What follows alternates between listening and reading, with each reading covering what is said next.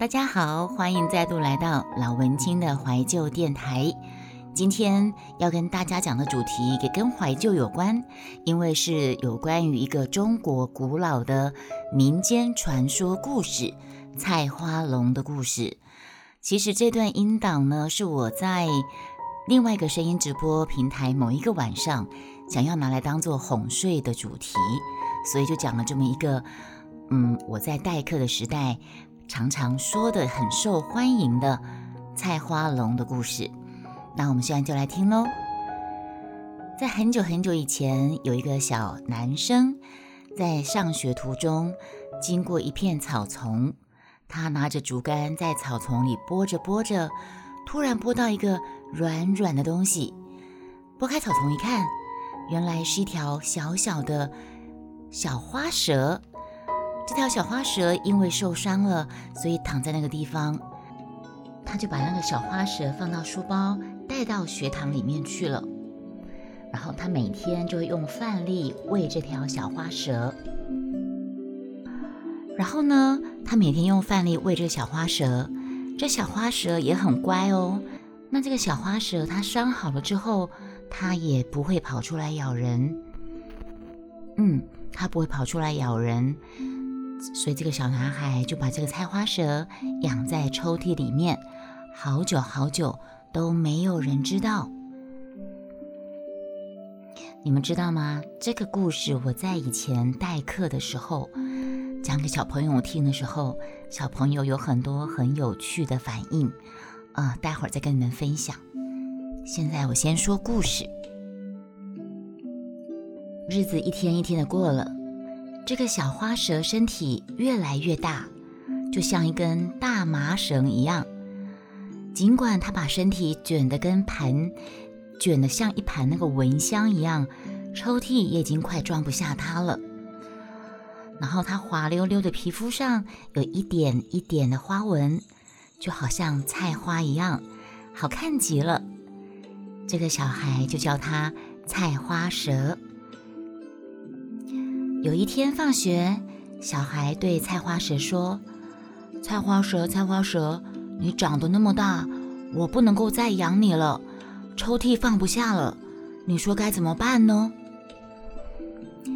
菜花蛇仰头想一想，就说：“那我该回到山林去住了。”小孩子就用一个大布袋背着菜花蛇。走到山林里去了，走了很久很久，终于走到一座很深很深的山里。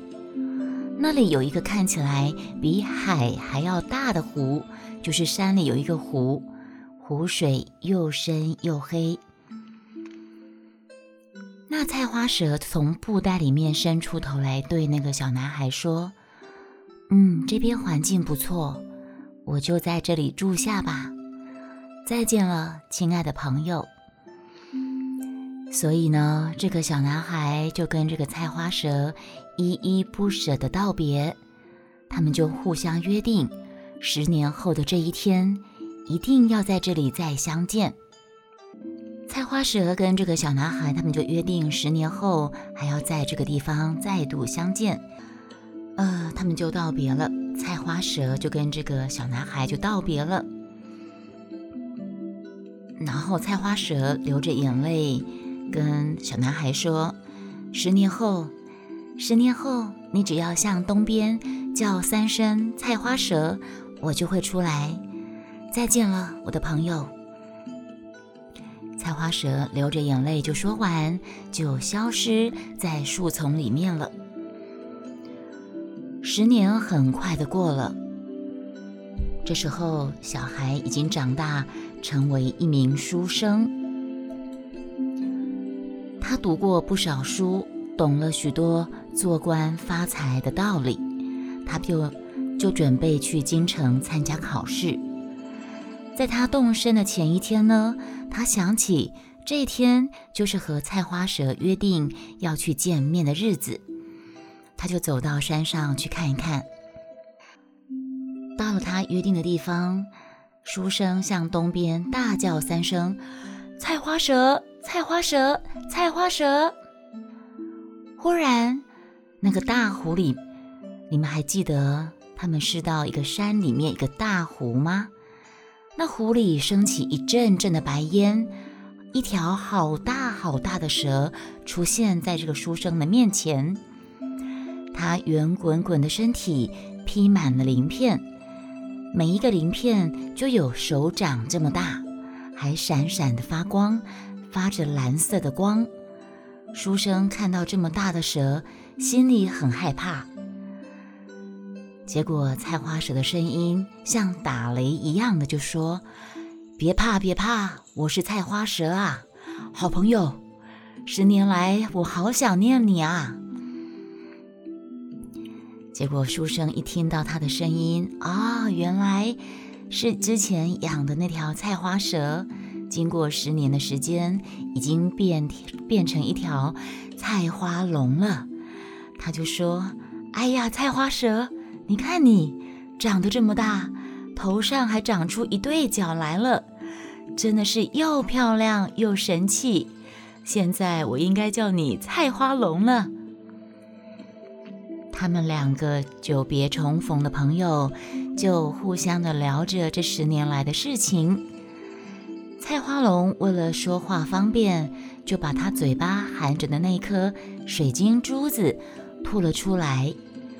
那颗珠子又大又圆，闪耀着五彩的光芒。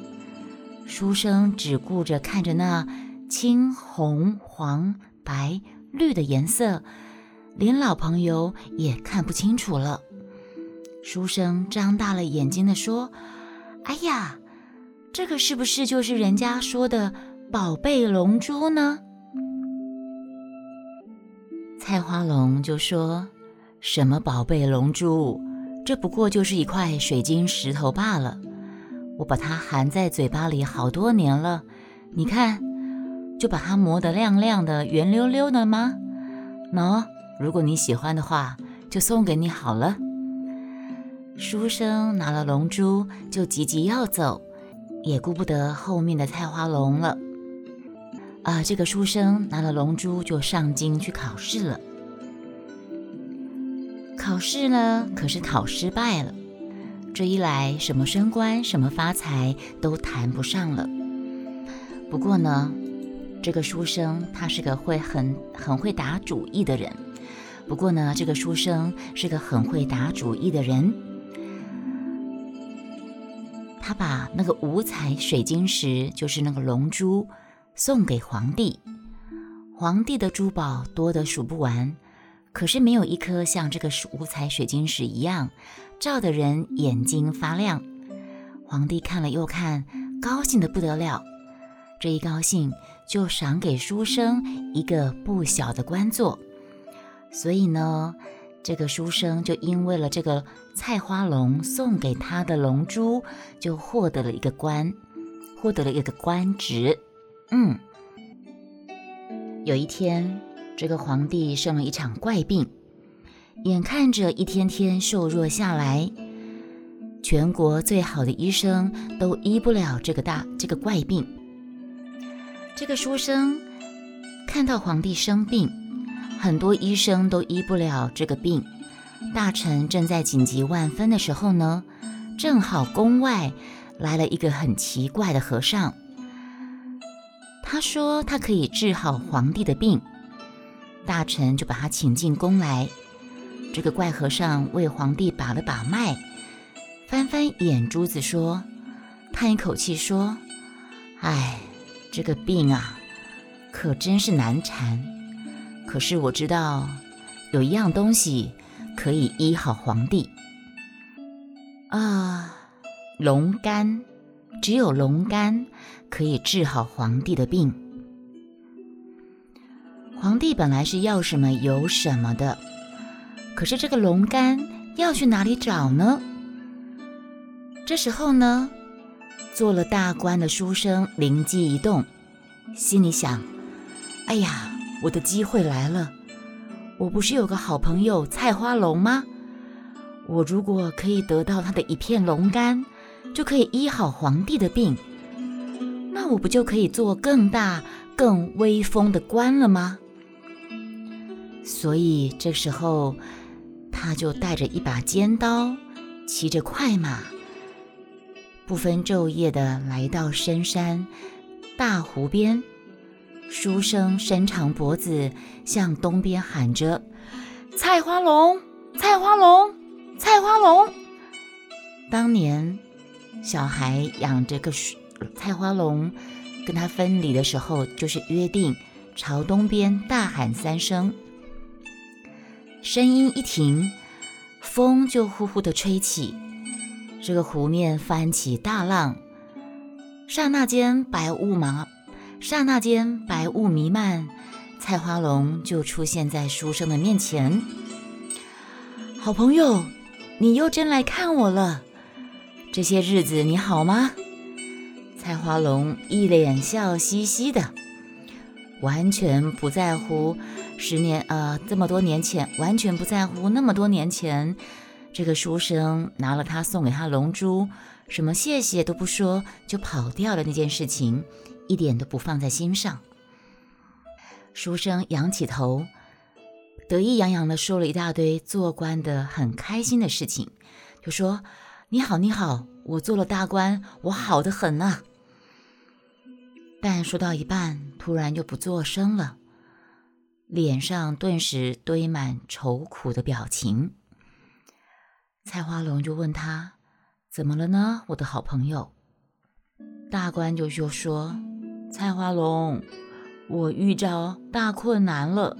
菜花龙，我遇到大困难了。”菜花龙也替他焦虑：“你遇到什么困难？我可以帮忙吗？”这个书生就跟菜花龙说：“能，这个忙也只有你可以帮了。我那个皇帝老爷生了怪病，医生说只有龙肝一片才可以医好。菜花龙，你可以帮帮忙，给我一片你的肝好不好？可以给我一片你的龙肝吗？”菜花龙退了一步：“啊，你要我的一片肝？是啊，求求你。”只要一小片就好了，你想想，我从小把你养大，难道你忍心看着我回去被皇帝砍头吗？大官的眼睛里都挤出了两滴眼泪。菜花龙想了想，终于答应了。所以呢，菜花龙打开像窗户一样大的大嘴巴。菜花龙打开像窗户一样的大嘴巴。大官就拿出尖刀，就爬了进去。他在菜花龙巨大无底的肚子里面东找西找，翻腾了好一阵子，才提了一片血淋淋的肝出来。结果呢，这个可怜的菜花龙鲜血从嘴巴像泉水一样的涌出来，痛得他眼泪直流。可是他拼命忍耐。张着嘴巴一动也不敢动，因为他一动的话，他如果嘴巴一闭起闭起来，那个书生就会被关在肚子里了，所以他嘴巴一动也不敢动。结果呢，那个书生拿了一片血淋淋的肝出来之后，也没有谢谢，就说：“蔡花龙，那我走喽，皇帝还等着这个宝贝呢。”说完，这个大官头也不回的，也不探望这个菜花龙，就骑着马。飞跑下山，回到皇宫去了。皇帝的病果真好了。当然了，这个大官升了更大的官，叫做宰相。他舒舒服服的做了好多年的宰相，骄傲的不得了，升官进爵，娶妻生子啊，娶妻纳妾啊。时间一天一天过了，皇帝也老了。皇帝老了都怎么样呢？你们说呢？皇帝老了都非常的怕死啊，就派了许多道士到深山里面去求取那个长生不老的灵药。宰相心里想：记得那个怪和尚曾经告诉我，没有病的人吃了龙肝可以长生不老。那我为什么不再去向菜花龙再要一片献给皇上呢？这样我的地位、财富不就是更有保障了吗？所以这个书生，这个宰相，就又飞快地到深山大湖边。同样的，菜花龙，菜花龙，菜花龙，他还没有喊完，突然狂风大作，天空飞舞着树叶，树枝像要扑打他一样。湖水翻起的浪像一座山那么高，仿佛要把它吞没一下，仿佛要把它吞没。一下子，巨大的菜花龙就摇摇摆摆着尾巴出现在他面前。这个宰相就说：“菜花龙，我又遇到困难了。皇帝快要死了，他命令我来取龙肝，取不到就要把我处死。”宰相他就骗菜花龙这么说着。菜花龙皱起眉头，叹口气说：“这怎么行呢？上次给你割去一片肝，我痛了好多年，才慢慢的复原呐。”这个宰相就说：“好兄弟，有什么不行？难道你忍心看我被处死吗？求求你，这是最后一次了。”禁不住书生苦苦的哀求，因为书生欺骗了蔡花龙，皇帝根本没有叫他来取肝，并没有说你没有取肝来要给这个宰相处死，一切都是这个书生自己的私心呐。菜花龙不知道该怎么办，